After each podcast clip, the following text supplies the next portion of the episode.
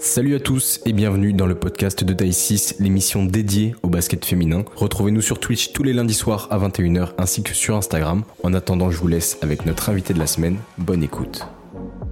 Mode euh, ponctuel au max, magnifique. Est-ce que tu nous entends? Oui, parfaitement. Parfait, trop bien. On t'entend super bien, magnifique. Comment ça va? Ça va et toi?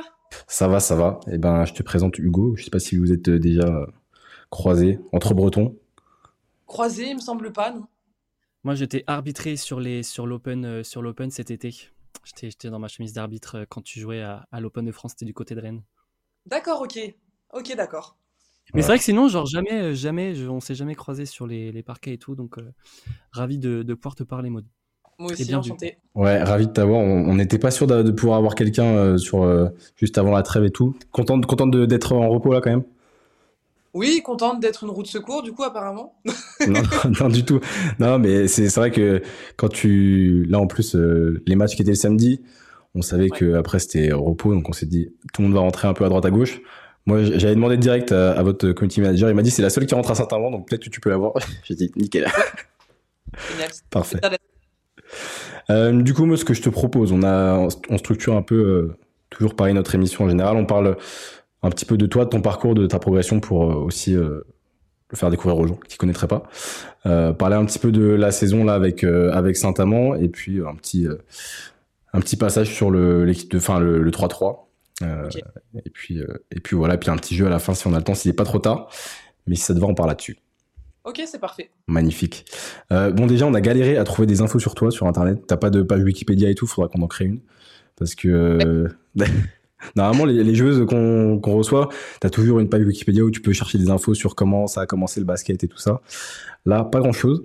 Donc, euh, est-ce que tu peux nous expliquer un petit peu, toi, tes débuts euh, avec le basket, comment t'as as commencé? Euh, Les seules choses qu'on sait, c'est que t'es né à Brest en 1997, que tu es bretonne, voilà. et c'est à peu près tout. Et bah écoute, moi j'ai commencé le basket un petit peu par hasard parce que je suis pas du tout euh, issue d'une famille de basketteurs.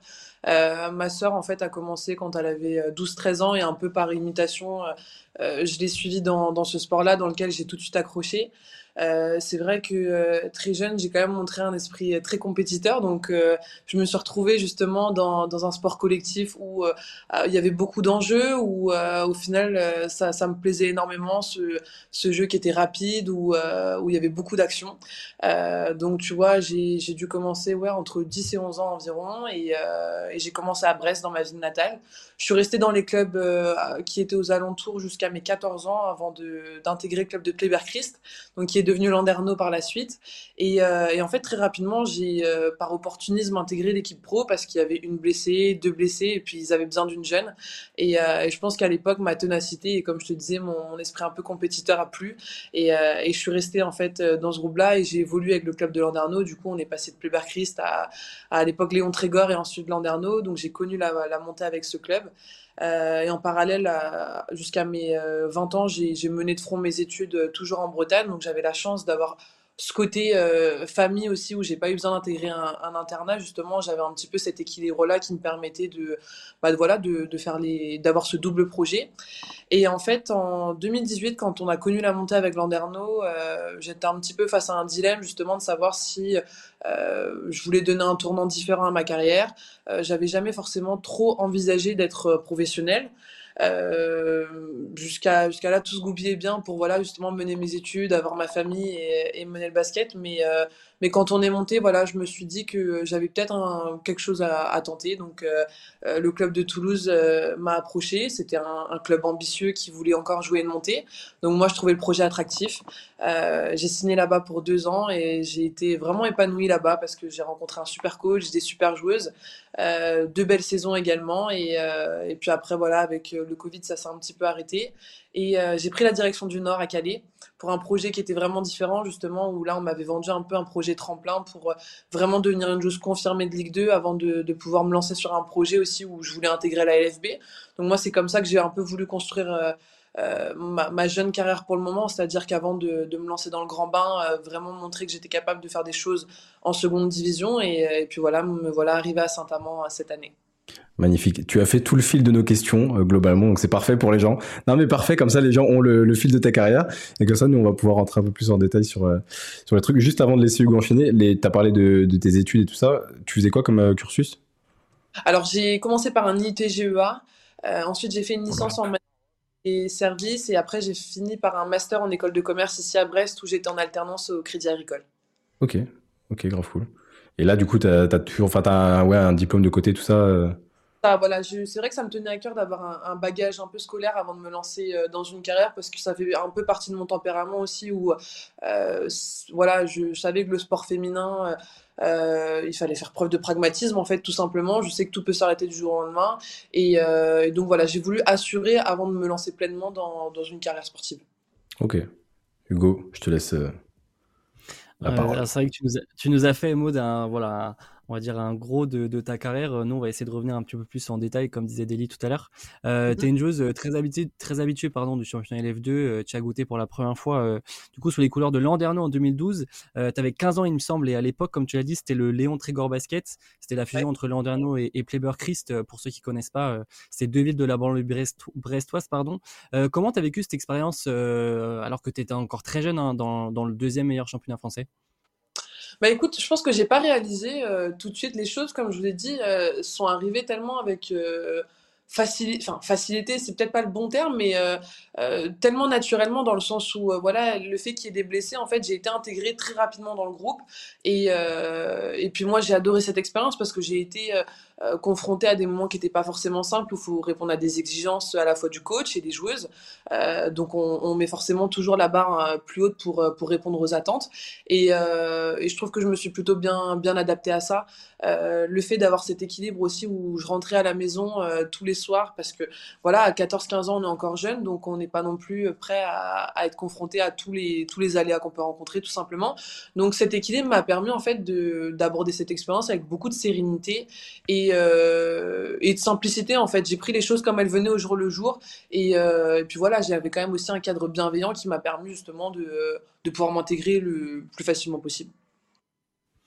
Et euh, du coup, au niveau du club, en 2014, le visage du club euh, voilà, subit de gros changements. Euh, on a l'arrivée d'un nouveau coach, Stéphane Lett, qui, qui était entraîneur jusqu'alors de Trégueux. il succède à Franck Simon, qui était entraîneur jusque-là depuis, du coup, depuis 2011, hein, depuis les, débuts, les débuts pardon, du, du Léon Trégor. et en 2015, c'est le fondement d'une nouvelle identité, le Landerneau Bretagne Basket, comme tu l'as dit. à ce moment-là, toi, est-ce que, voilà, un petit peu dans, de ton jeune âge, est-ce que tu sens un changement de dynamique dans le club? Je sens un changement de dynamique parce que quand Stéphane Lett est arrivé, c'est vrai qu'il euh, était très ambitieux et on voyait qu'il avait envie de structurer les choses, euh, de partir sur de nouvelles bases, quelque chose de solide avec, euh, voilà, encore une fois, des ambitions élevées, de participer à, à l'époque, c'était justement sous forme de Final Four, des choses comme ça.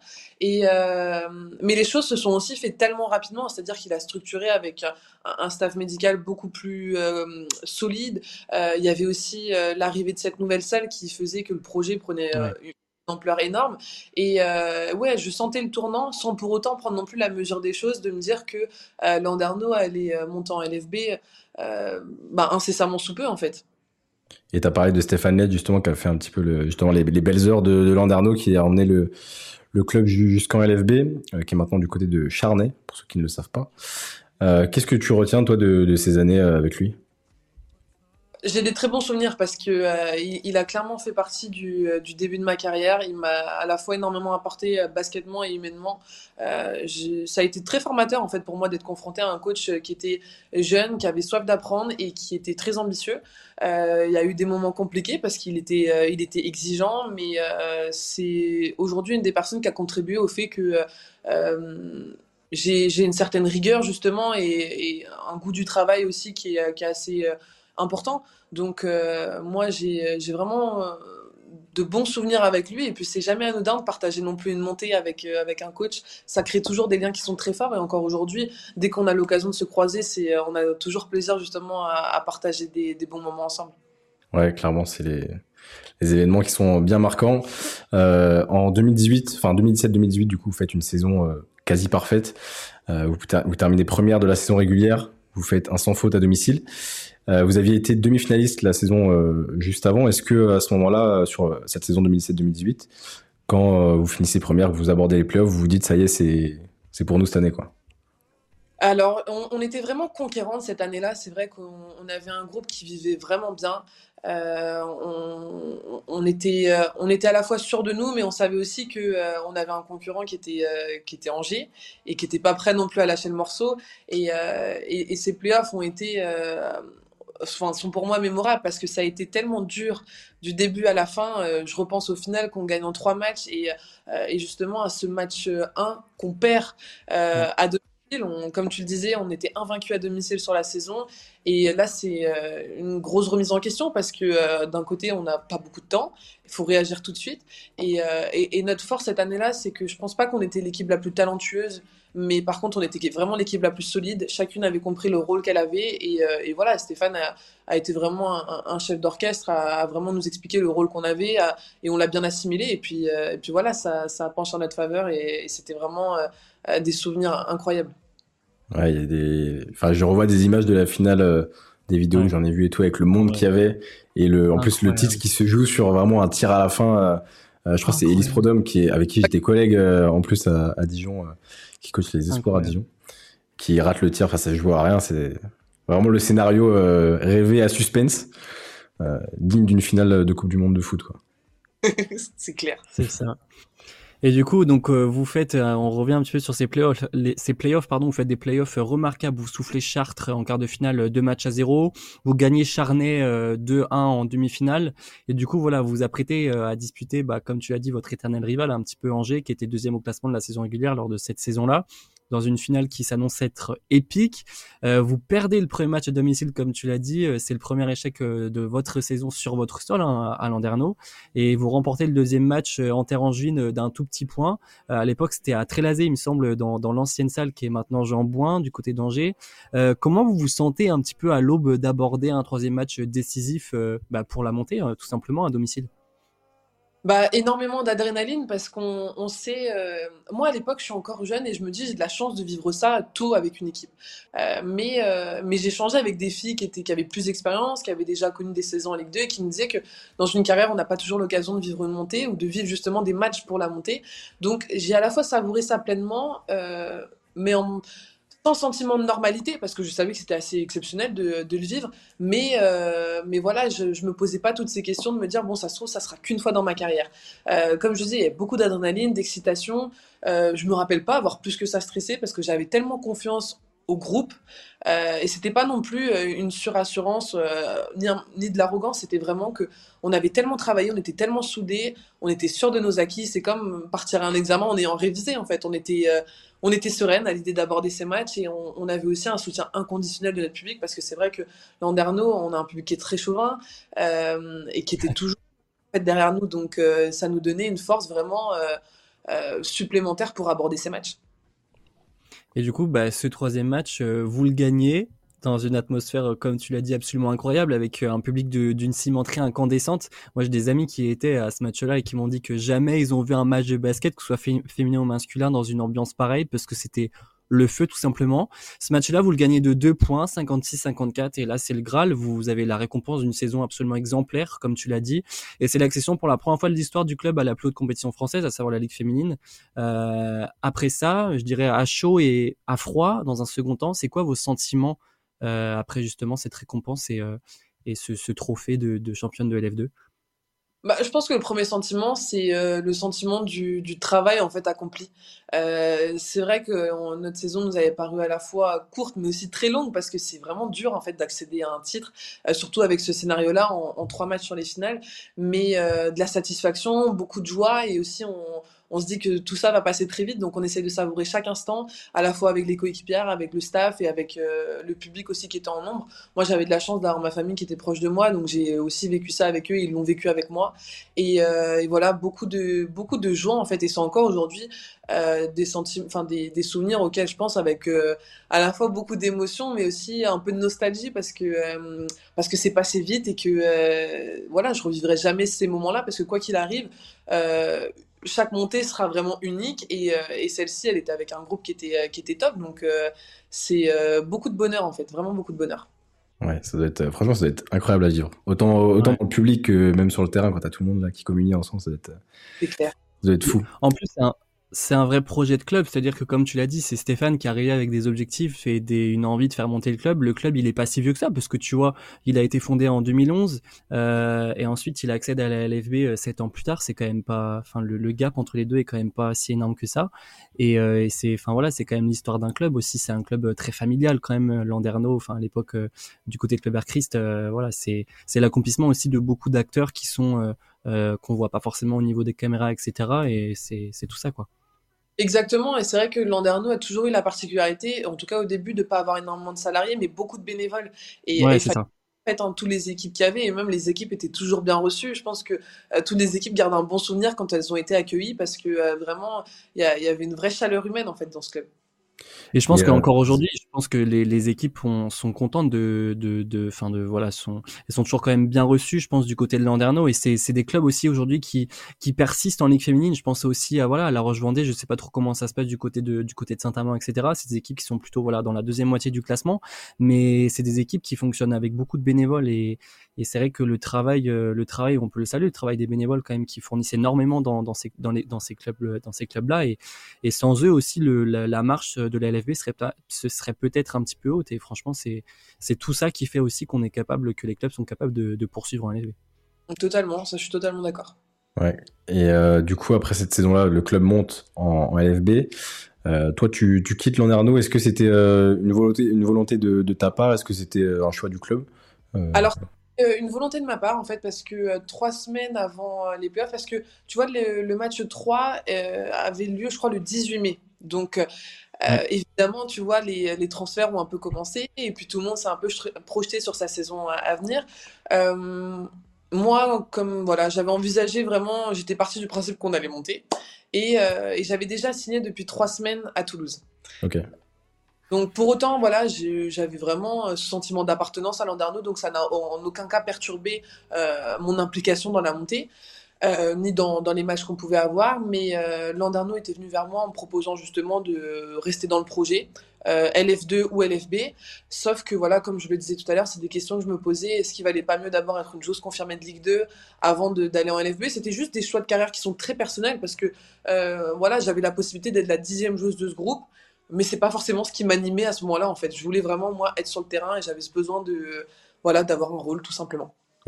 Avant de finir, juste, tu as, parlé d'un truc qui est intéressant sur les, transferts et les signatures, notamment dans le sport féminin. C'est vrai que chez les hommes, c'est toujours très cadenassé et on attend toujours la dernière minute. Euh, on sait une fois que la saison est finie, voilà, il y a pas, ça fuite. Euh, il peut y avoir deux trois infos par les médias, mais c'est vrai que chez les filles, des fois en mars, tu sais déjà ou en avril, euh, tu sais déjà que telle joueuse l'année prochaine elle est dans un autre club. Toi, c'est quoi ton point de vue par rapport à ça? Est-ce que est-ce qu'il n'y a pas ce truc aussi de je sais pas, pas de manque de concentration parce que tu es quand même investi dans le, dans le projet, mais euh, je pense que tu vois, les supporters, quand tu sais que ta joueuse elle part à la fin, elle, elle sait déjà que, euh, par exemple, une chose qui va performer dans un, club euh, moyen bas de tableau et qui va aller dans un club vraiment haut de tableau, bah, comment on vit ces, ces fins de saison-là Toi, est-ce que tu as un ressenti par rapport à ça? Alors déjà l'avis que je peux avoir sur le fait que les transferts se fassent à mon goût un peu trop tôt parce que tu dis mars avril mais des fois c'est bien plus tôt. Moi j'ai ouais, février. Et tu vois, maintenant, les saisons commencent aussi relativement tard pour les filles. Je trouve que ça vient un petit peu, euh, voilà, ça vient fausser parce qu'on on, se base des fois sur quelques matchs, etc. Et ça, ça, ça amène aussi une certaine précipitation parce que une joueuse, deux joueuses, donc tu dis qu'il faut que tu et tout le monde part en fait justement dans ce, dans ce, un peu ce cercle-là, tu vois. Euh, moi, en tant que joueuse, je peux te parler qu'en mon nom, c'est pas quelque chose qui viendrait me perturber parce que euh, euh, j'ai un sentiment d'intégrité, tu vois, et d'appartenance dans chaque club dans lequel je suis passée. Et je trouve que c'est aussi être respectueuse euh, à la fois envers les personnes qui s'investissent pour les clubs. Et, euh, et tu vois, moi, je, je, refuse un peu cette étiquette, euh, et j'en suis, je suis loin d'en être une, de, de, tu vois, de mercenaire, de dire qu'on est j'ai conscience qu'on n'est que de passage, mais pour autant, j'ai envie de vivre chaque expérience vraiment à fond et tout simplement de respecter les termes de mon contrat. Et, euh, et donc, pour ma part, c'est pas quelque chose qui va m'empêcher d'être focus du début à la fin de ma saison.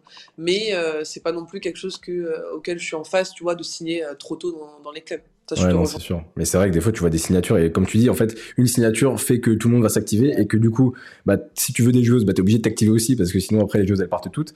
Donc, euh, tu te retrouves à mars-avril euh, où tous les, les, effectifs pour la saison d'après, ils sont déjà bouclés. Et, euh, et ça, t'as juste deux, trois joueuses qui vont arriver comme ça pour, pour compléter les effectifs. Mais c'est vrai que ça, au niveau du, et ça, enfin, je crois que c'est pas que pour le basket, hein, mais c'est un peu, un peu dommage sur cet aspect-là. Euh, juste pour revenir ouais, du coup euh, sur euh, ta, ta, volonté de rester en LF2 à ce moment-là après la, la montée, tu pars du coup vers Toulouse. Mhm. Pourquoi, pourquoi ce, ce projet-là? Alors déjà, moi j'étais surprise quand j'ai, j'avais un agent à l'époque qui, qui m'avait dit que Toulouse était intéressé. Et puis moi, m'étant jamais forcément projeté sur une carrière pro, je m'étais pas dit que je pourrais intéresser d'autres clubs que Landerneau en fait. Et surtout un club comme Toulouse qui avait une certaine renommée, qui avait déjà connu l'élite. Euh, donc euh, moi quand j'entends ça j'ai un échange assez rapide avec le coach et euh, le feeling passe tout de suite extrêmement bien. C'était Xavier Nogara qui est encore à, la tête de l'équipe aujourd'hui. Et, et, mon ressenti c'est qu'il me vend justement l'idée de voilà d'avoir un rôle dans son équipe de d'avoir ce projet ambitieux de partir sur quelque chose aussi sur du moyen terme. Donc donc moi je trouve ça tout de suite très attractif et j'ai pas réfléchi bien longtemps. En vrai c'est vrai que je trouvais l'opportunité tellement belle que, euh, que j'ai signé rapidement un contrat de deux ans avec eux. Et le cadre de vie, ça va à Toulouse en plus, c'est pas, pas trop mal. ouais, le sud-ouest, euh, je, je, quittais un petit peu, tu vois, ma Bretagne natale, mais, euh, mais vraiment, c'était ouais, une belle destination. Tu restais dans l'ouest, juste tu, tu descendais un peu, quoi. un petit peu. Un petit peu. Et donc, suite à ça, suite à tes deux années à Toulouse, en 2020, tu signes du côté de Calais. Euh, là, tu exploses littéralement, tu te montres à, voilà, à ta juste valeur et sous tes plus belles couleurs, avec des statistiques euh, assez remarquables, hein, sur notamment sur ta dernière saison en F2. Euh, tu tournes à 18,5 points, 5 rebonds, 4 passes. Est-ce que c'est enfin le moment pour toi de goûter à, à l'élite, comme tu l'appelles, et, et, du coup à la Ligue féminine? Oui, clairement, je pense que voilà, c'était c'était le moment. En partant à, à Calais, j'avais vraiment cette idée en tête de me dire que j'avais signé d'abord une saison. Euh, je voulais voir un petit peu aussi ce que j'étais capable de faire dans une équipe euh, euh bah, beaucoup moins ambitieuse pour le coup. Et, euh, et voilà, en étant vraiment euh, la joueuse majeure de l'équipe. donc il m'a fallu une première année où voilà, j'ai pas forcément affiché les mêmes stats de, de manière régulière. Je pense que la deuxième saison m'a vraiment fait du bien. Et, et ouais, c'était le moment. Genre, je pense que j'avais fait voilà, euh, j'avais montré que j'étais capable d'aller plus haut. Et, euh, puis voilà, j'avais vraiment surtout l'excitation de me dire que euh, j'allais voilà, changer de championnat, rencontrer d'autres équipes et, et, d'autres joueuses. Mais ça a été très formateur et j'ai vraiment adoré mes années à Calais.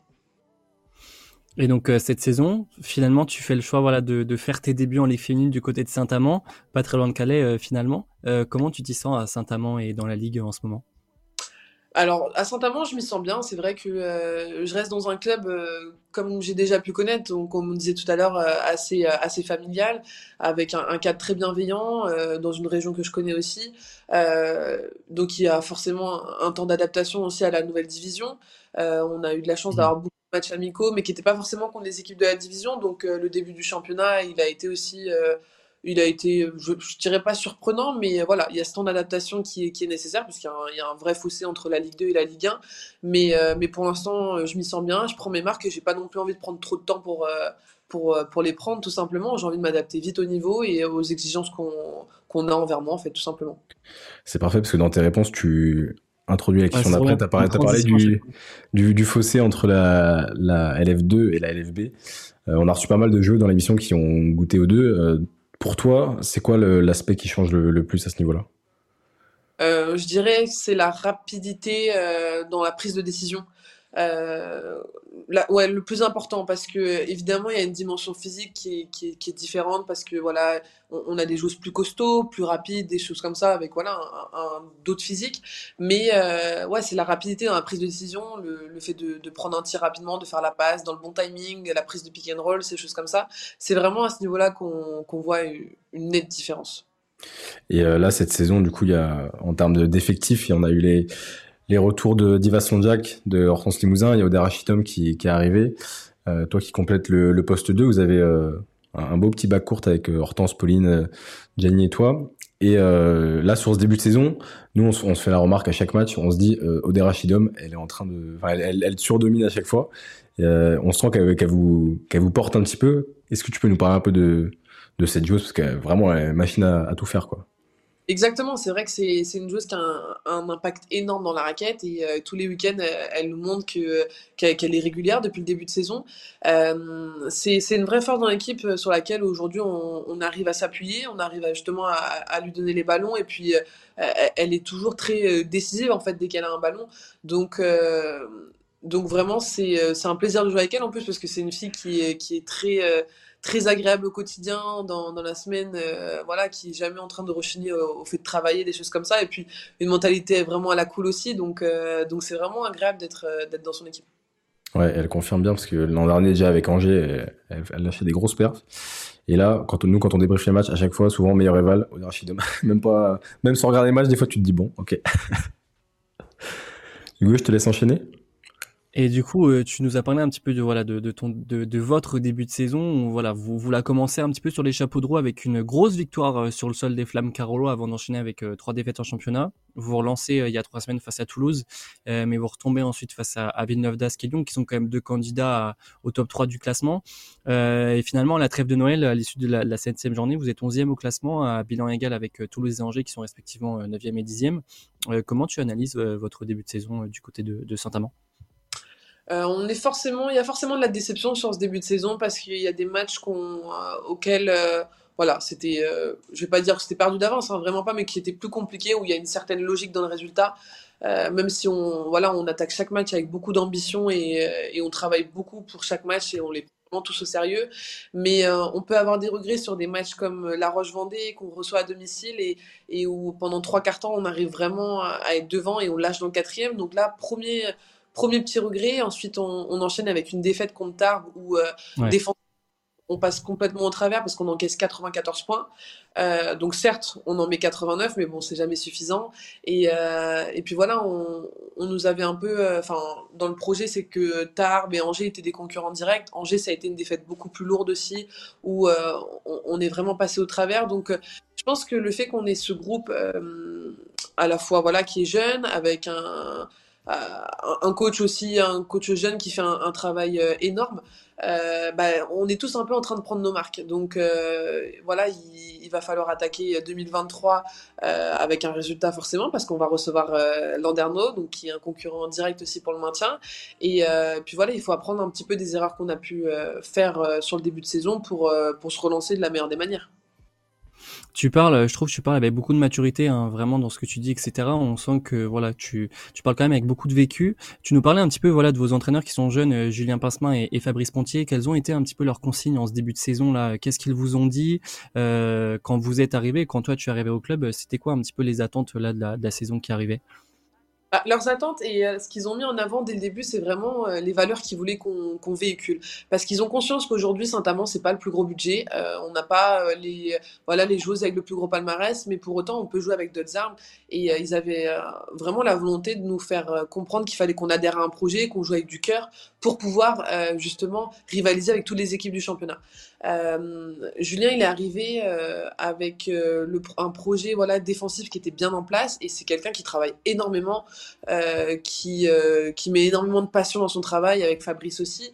Donc euh, le projet, c'était évidemment de se maintenir, de maintenir le club vraiment en LFB comme depuis de nombreuses années, euh, mais sans non plus manquer d'ambition. Donc si on peut accrocher une huitième place, personne ne s'en est caché dans, dans, le vestiaire. Et puis voilà, on, on, a tous cet esprit compétiteur aussi qui fait que euh, on, voilà, on peut rêver aussi à, à, à, potentiellement une huitième place pour pour les playoffs. Mais le maintien reste le principal objectif. Et sur le papier, vous avez quand même, moi, excuse-moi Hugo, je te, je te coupe. Et euh, moi, sur le papier, tu vois, alors l'an dernier, euh, l'équipe un peu chouchoute que j'avais en termes de recrutement et tout, c'était euh, Landardo parce que il y avait un effectif avec euh, pas mal de françaises et tout. Je me suis dit gros potentiel. Au final, elles ont été handicapées par pas mal de choses, les blessures, tout ça, c'était un peu compliqué. Là, cette année, mon choix, il était sur vous. Quand j'ai vu le recrutement, je me suis dit, ça peut être, ça peut être pas mal sur le sur le papier. C'est, y il y a des bons éléments. Donc euh, j'ai hâte de vous voir sur la deuxième partie saison. Sur, euh, j'espère que ça se rendra tout bien pour vous. Oui, bah c'est gentil. Comme tu dis, des fois il faut juste attendre un petit peu et puis voilà, en 2023 il va vraiment falloir euh, pas perdre de temps. Ouais, c'est clair. Et qu'est-ce qui vous manque du coup Parce que tu, tu parles un petit peu de cette volonté d'aller chercher la huitième place, etc. Vous êtes onzième, rien n'est fini puisque voilà, on est à l'issue de, la J, 7 il y a 22 journées dans le championnat, on n'est même pas au tiers. Euh, qu'est-ce qui va peut-être vous vous falloir pour aller accrocher cette huitième place? Et en même temps, à côté de ça, euh, euh, euh, qu'est-ce qui fait aussi que le championnat français est hyper relevé? Parce que c'est vrai que devant vous, vous avez Toulouse et, Angers qui sont à égalité de classement avec vous. Donc, qu'est-ce qu'il va falloir aller chercher pour aller accrocher cette huitième place? Je pense qu'il va falloir vraiment qu'on euh, fasse preuve de plus de consistance sur nos matchs. Euh, on, a fait preuve euh, depuis le début de saison sur les matchs de moments de faiblesse en fait où l'adversaire arrivait vraiment à appuyer. Et là, plus les matchs passaient aussi, moins ces moments entre guillemets de creux étaient longs. Mais mais la consistance qu'on pourra retrouver sur un match de 40 minutes va être importante justement parce que des fois les matchs se jouent à rien. C'est vrai qu'on n'est jamais à l'abri d'aucune surprise et puis voilà, on, peut le voir avec le résultat de certaines équipes dès le début de saison. Et je pense que ça va vraiment être de la consistance parce que du travail, honnêtement, euh, on en produit énormément. C'est vrai qu'on est assidu sur les, sur les séquences, que euh, Julien fait vraiment un travail monumental là-dessus. Et puis nous, on est aussi, aussi un groupe rigoureux et, euh, volontaire. Donc euh, ça va vraiment être de la consistance euh, arrivée au moment des matchs, en fait, tout simplement. Et tu nous parlais tout à l'heure un petit peu de voilà de ton arrivée en LFB, etc. Ce que tu avais, ce que tu avais été chercher du côté de Toulouse, du côté de Calais pour justement euh, arriver en LFB et vraiment pouvoir euh, euh, t'y sentir bien et à ta juste place. Euh, là, en, en, ce moment, tu es sur des statistiques de 7 points, 2 passes à rebond en 20 minutes de jeu. Comment tu ressens un petit peu tes débuts qui sont tout à fait, euh, tout à fait convenables hein, en LFB comment je les ressens? Je peux pas te dire que euh, je suis forcément satisfaite parce que moi, euh, je préférerais tendre à des voilà des stats en, meilleures dans le sens où euh, mon efficience doit doit encore augmenter. Après, euh, j'essaye de, de faire preuve de euh, de patience envers moi-même en me disant, sait que ça fait partie du process, que je m'adapte à une nouvelle ligue, mais mais j'ai quand même pour ambition voilà de de progresser rapidement sur sur ces statistiques là pour tout simplement aider le groupe aussi à à, à, gagner en fait tout simplement sur la, la, deuxième partie de saison. Je passe d'une saison où j'avais aussi un rôle qui était beaucoup plus important. Euh, donc il faut aussi que j'arrive à, à, me réguler en fait tout simplement dans, dans les attentes qu'on a de moi dans, dans cette nouvelle équipe. Et je, il y a une question dans le chat qui dit question bête, mais ça apporte quoi de défendre sur des Gabby Williams, Julie Allemand ou même des Marine Johannes? Pas une question bête du tout. Euh, c'est, euh, bah déjà c'est Qu'est-ce que ça m'apporte? Moi, je trouve ça euh, que moi, je trouve que l'enjeu il, est top parce que voilà, on est confronté à des joueuses euh, d'un calibre international euh, et moi, c'est ce qui m'anime. Hein. Je, moi, je joue pour être face à des joueuses comme ça, face à des joueuses qui ont un, qui ont un, gros vécu, qui sont euh, qui ont beaucoup de talent et euh, et puis voilà, c'est un défi chaque week-end quand quand je sais que voilà qui sera mon vis-à-vis. -vis. Mais mais voilà, il y a, y a aucun complexe à avoir. Après, on reste dans, cette ligue. Donc je me dis qu'il faut vraiment aborder chaque match de manière la plus sereine possible et peu importe l'adversaire. Est-ce que toi, tu as des, routines un petit peu? Je sais que chez les, garçons, il y en a qui font beaucoup ça, sur, euh, notamment aux États-Unis, sur les. Tu sais que tu vas jouer euh, telle joueuse euh, le week-end euh, d'après. Au-delà des séances vidéo que vous faites en club, est-ce que toi, tu as, je sais pas, des trucs que tu vas étudier de ton côté ou pas? Euh, je fais pas un travail particulier. Après, c'est vrai que j'aime bien regarder en général les matchs euh, euh, de Coupe d'Europe que les équipes peuvent euh, jouer euh, dans la semaine quand c'est nos adversaires directs. après, c'est voilà, regarder des matchs en fait et, un petit peu s'approprier ouais, le, le, jeu de l'équipe adverse. Mais sinon, je n'ai pas un type particulier non, avant, de, avant de jouer un match. avant de jouer un match, tout simplement. Ouais. pour dernier sujet là, pour conclure un petit peu sur le 3-3. Euh, ça fait un moment que tu fais du 3-3 toi, non? Euh, C'était comment les tes débuts pareil Comment est-ce que tu es, tombé là-dedans? Alors moi, c'est ma première campagne en 3-3, c'était en 2019 et un peu par hasard. Euh, c'est mon coach, euh, donc Xavier Noguera à Toulouse, qui à l'époque euh, trouve que mon profil pourrait être euh, intéressant pour le 3-3 et il était en contact avec Yann Julien, le sélectionneur du U23 ouais. à, moment. Et donc j'ai une première présélection et un premier tournoi très rapidement à Utrecht. Où je suis évaluée en fait tout simplement sur ce week-end-là. Et, et, puis j'ai bien accroché.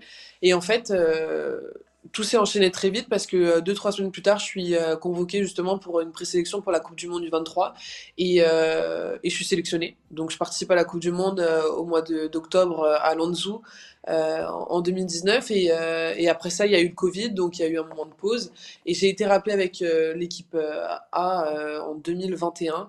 j'ai eu un petit souci au niveau de mon genou donc j'y suis pas allée. En 2022 la campagne bah, que j'ai faite l'été dernier avec l'équipe de France A. Et euh, question qu'on pose souvent, parce que là, depuis le début de la saison, dans toutes les news qu'on a eues, euh, je crois que quasiment toutes euh, font 5-5-3-3. Euh, Est-ce que, parce qu'on a, on a des réponses différentes à chaque fois sur cette question-là, toi, qu'est-ce que tu viens chercher au 3-3 par rapport au 5-5 alors moi, c'est une expérience, je trouve, qui, qui est tellement enrichissante à la fois humainement, sportivement, et qui, aujourd'hui, en fait, le fait de pouvoir combiner les deux, c'est un vrai bonus. Euh, j'ai vu une évolution dans mon jeu 5-5, euh, que ce soit basketement ou même en termes de confiance, tout simplement, que je peux dégager sur le terrain. Euh, et, ce qu'on peut développer dans le 3-3, en fait, j'arrive à le retranscrire dans le 5-5. Donc, c'est un, c'est tout simplement, en fait, le fait de, voilà, d'acquérir une expérience différente, euh, de vivre des moments qui sont aussi incroyables parce qu'on a de la chance de participer à des, tournois euh, à l'international. Et c'est vrai que c'est, c'est des moments qui sont, qui sont riches dans une carrière et qui sont aussi voilà pas donnés à tout le monde. Donc euh, c'est vraiment en fait pour l'instant je le prends comme du bonus parce que j'arrive à combiner les deux. Ouais est-ce que dans l'intersaison justement comme ça euh, parce que avant on sait que le, format un peu traditionnel c'est tu fais ta saison l'été tu te prends un petit peu de repos pour euh, changer les idées et après tu repars en prépa physique un peu de ton côté il y a le retour en club tout ça. Maintenant qu'il y a le 3-3 comment tu on concilie justement ce est-ce qu'il y a vraiment besoin de refaire une prépa physique, sachant que tu joues tout l'été euh, Est-ce que comment ça se passe euh, justement Alors, bah, c'est vrai que les aptitudes qui sont euh, demandées dans le 3-3 sont pas forcément les mêmes que dans le 5-5. Euh, moi, pour tu vois, te présenter un petit peu comment je me suis préparée à mon été là, ça a été un peu particulier parce que je me suis blessée en février et euh, donc ma, ma saison s'est terminée à ce moment-là. Donc il a vraiment déjà fallu à la fois me remettre de ma blessure et surtout me remettre en condition pour attaquer un été 2-3-3. Parce qu'on, voilà, vous le savez aussi bien que moi, c'est vrai que ça demande quand même un, cardio assez élevé. Et, et, puis voilà, ces changements de rythme, ces changements de direction sont différents aussi du 5-5. Donc moi, j'ai fait longue prépa, hein, clairement, qui a duré de, de fin février à fin mai. Et euh, j'avais le temps, donc je me suis préparé avec un, préparateur physique vraiment qui s'occupait de moi et qui était euh, spécialisé dans le basket, donc qui m'a permis justement de d'arriver prête tout simplement. Euh, après, je pense que c'est important aussi de s'accorder des moments de, de, de, répit dans la saison parce que si on veut que la machine aussi continue à, à bien tourner, c'est primordial. La récup aussi, on fait, fait partie de la performance. Donc moi, jusqu'à présent, j'ai pas eu ce problème justement de me dire euh, il faut que je gère bien mon timing. Le calendrier était fait pour que ça se passe bien. Donc, euh, je pense que euh, ça va être voilà un, petit challenge l'été prochain si jamais je dois justement concilier la fin de ma saison LFB avec le début d'une saison 3-3. Bah écoute, on te reposera la question la saison prochaine. Et euh, cet été, on t'a vu porter les couleurs euh, voilà, de l'équipe de France, tu l'as dit, euh, notamment sur les différentes étapes du, du Women's Series. ça a été quoi la réaction quand, quand, quand on t'a appelé en équipe de France pour la première fois? Pour la première fois avec l'équipe de France A, tu veux dire? Ouais. Ou après, n'importe, avec l'équipe de France A ou même l'équipe de France en, en général bah, il y a forcément beaucoup de fierté et, euh, et puis voilà, on a l'impression aussi que euh, voilà, c'est le, le, travail commence à payer aussi parce qu'on a toujours besoin un petit peu de ce euh, bah, de cette récompense entre guillemets et, euh, et beaucoup de fierté, beaucoup d'impatience et, et d'excitation à la fois là, de représenter mon pays et puis de participer à ces, à ces compétitions sous, sous l'équipe de France, c'est toujours un honneur. Donc moi, je sais que là, quand j'ai été appelée euh, début mai pour participer au premier Women's Series à, Tel Aviv.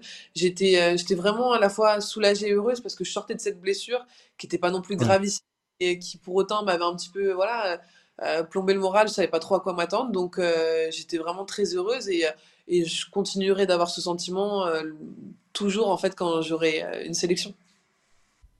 Et tu nous parles un petit peu, là, tu nous dis que tu as été euh, sélectionné pour la première étape euh, des Women's Series à, Tel Aviv en Israël, tu as été ensuite à Ulaanbaatar en, en Mongolie, tu as été à Bucarest en Roumanie, il me semble, tu as, été à, as été à Bordeaux, tu as été à Montréal au Canada, je crois.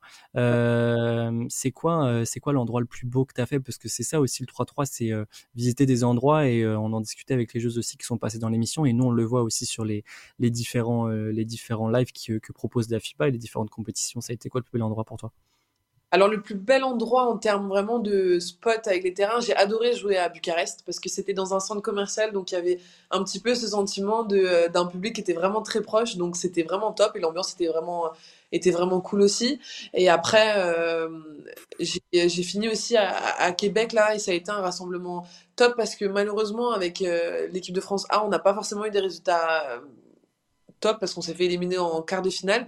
Mais euh, les U24 étaient là aussi, elles ont été jusqu'en finale et ça a été des moments vraiment forts parce que on était derrière elles, on avait vraiment le sentiment d'être un groupe de huit joueuses et euh, il y avait une forte communauté française en fait qui était au Canada. Donc euh, entendre dans un commercial 23 heures le soir la Marseillaise chantée par des centaines de personnes, c'est vraiment des sentiments qui sont forts. Donc je retiendrai vraiment ces, ces deux moments-là.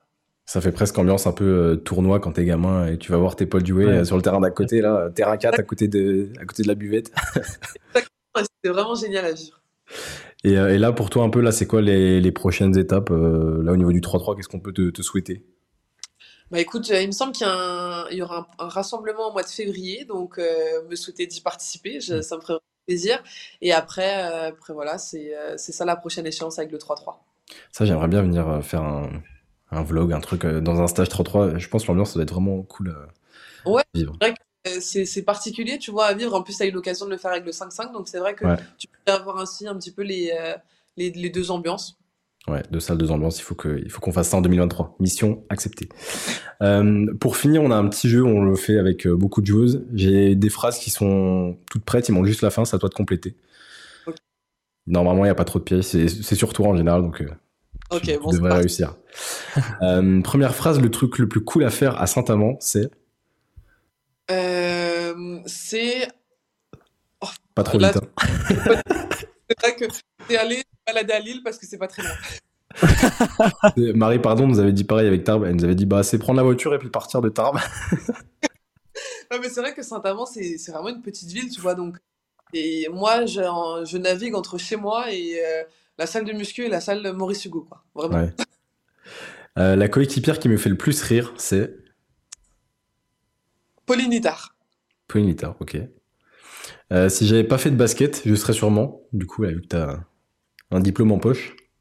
Je serais sûrement. Euh, euh, je serais sûrement gestionnaire de patrimoine. Ok. On a, Ça, c'est précis, C'est précis au moins. Ah oui, c'est incroyable. L'aspect de mon jeu que j'affectionne le plus, c'est.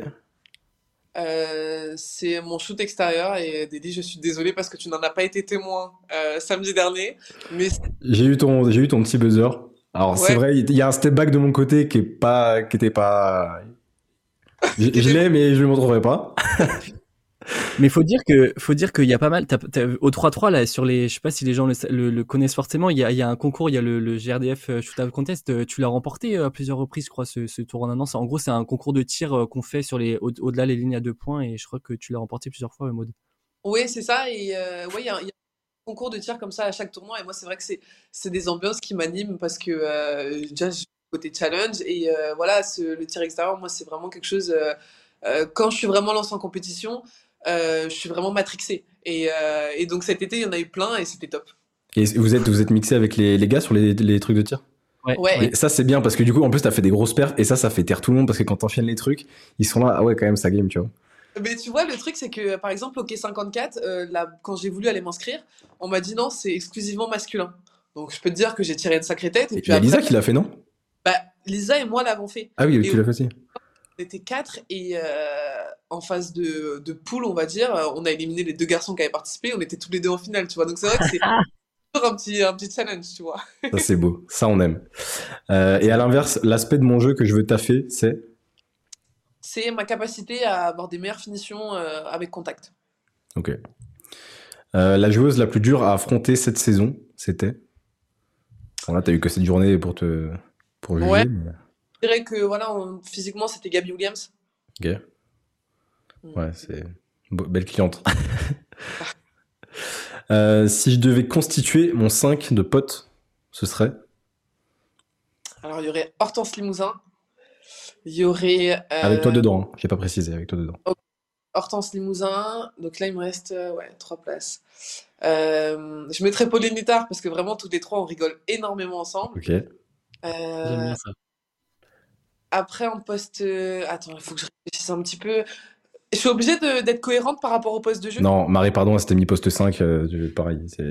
je repars sur Hortense Limousin, Pauline Nittard, Isabelle Strunk, et, euh... et je te mettrai qui d'autre?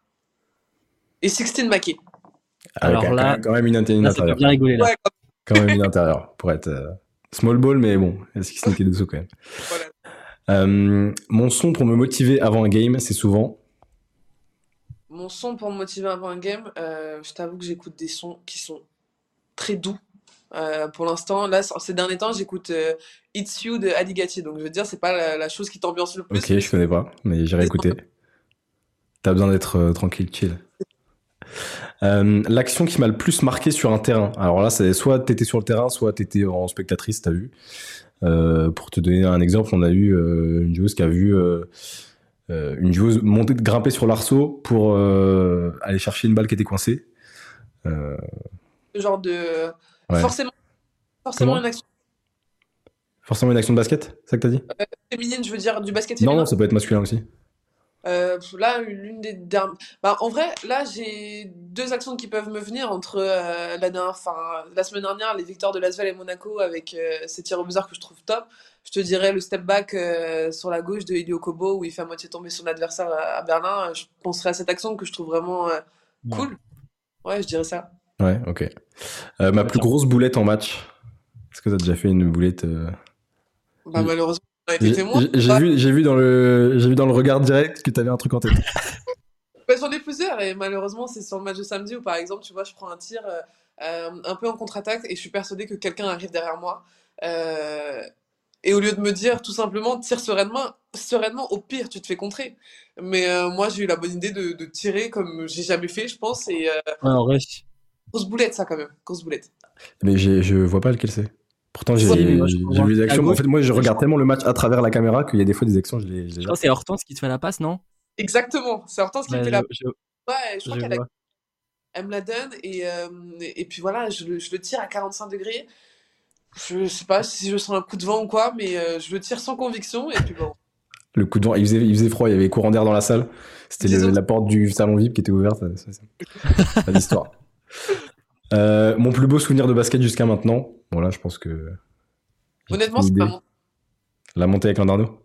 Ouais. Ouais, je m'en doutais. Et dernière question, le lieu idéal pour partir en day off? Euh, le lieu idéal, je dirais que c'est à Brest, chez moi, euh, auprès de ça. Retour euh, aux sources. Totalement. Euh, on a eu juste deux trois questions sur Insta. Après, on te, on te laissera tranquille. Euh, on a une question. Quelle est ta joueuse préférée, si t'en as une? J'ai pas de joueuse préférée. Euh, c'est vrai que je, je regarde beaucoup de basket, basket masculin, pas forcément de basket féminin, mais euh, là, comme ça, non, j'ai pas, j'ai pas de joueuse préférée. J'ai des joueuses que je trouve vraiment très fortes, mais euh, de là à t'en citer une, euh, Il y avait une autre question qui demande est-ce qu'elle prend toujours exemple sur Derrick Rose? C'est toujours une source d'inspiration. C'est vrai que c'était depuis très jeune mon joueur un de mes joueurs préférés. Après, toujours prendre exemple, non, parce que voilà, mais c'est un, un joueur que je trouve, que j'ai toujours trouvé très très fort. Et euh, là, faut que tu devines qui a posé la question. Son consultant préféré. C'est sûrement Fred, ça. C'est Fred Weiss qui a posé la question. bien joué, bien joué. Euh, dans le chat, est-ce que vous avez des questions pour finir? Il y avait, il quelqu'un, qui- il y a quelqu'un qui a dit, euh, Gaspard, je crois qu'il dit, peux-tu passer le bonjour à Maud de la part de la famille Verniori Alors, je sais pas si tu connais c'est d'où, mais il a dit ça. C'est des- c'est une famille que j'ai rencontrée sur un playground en Espagne en 2017, il me semble, et depuis, ils viennent me rendre visite euh, dès que je viens jouer à Toulouse. Donc, euh, je les embrasse aussi.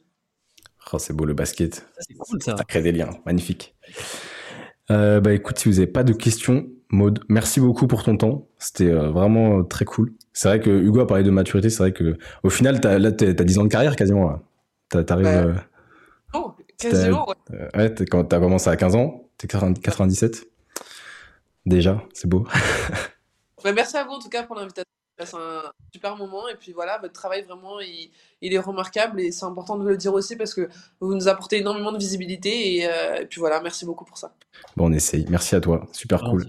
Et puis, euh, on te souhaite euh, de bonnes fêtes et euh, Ah. une bonne deuxième partie de saison avec Saint-Amand. On va suivre tout ça. Merci beaucoup, profitez bien aussi des fêtes et euh, Merci. voilà. Merci. Salut, ciao, bye. Merci Maud. Ciao.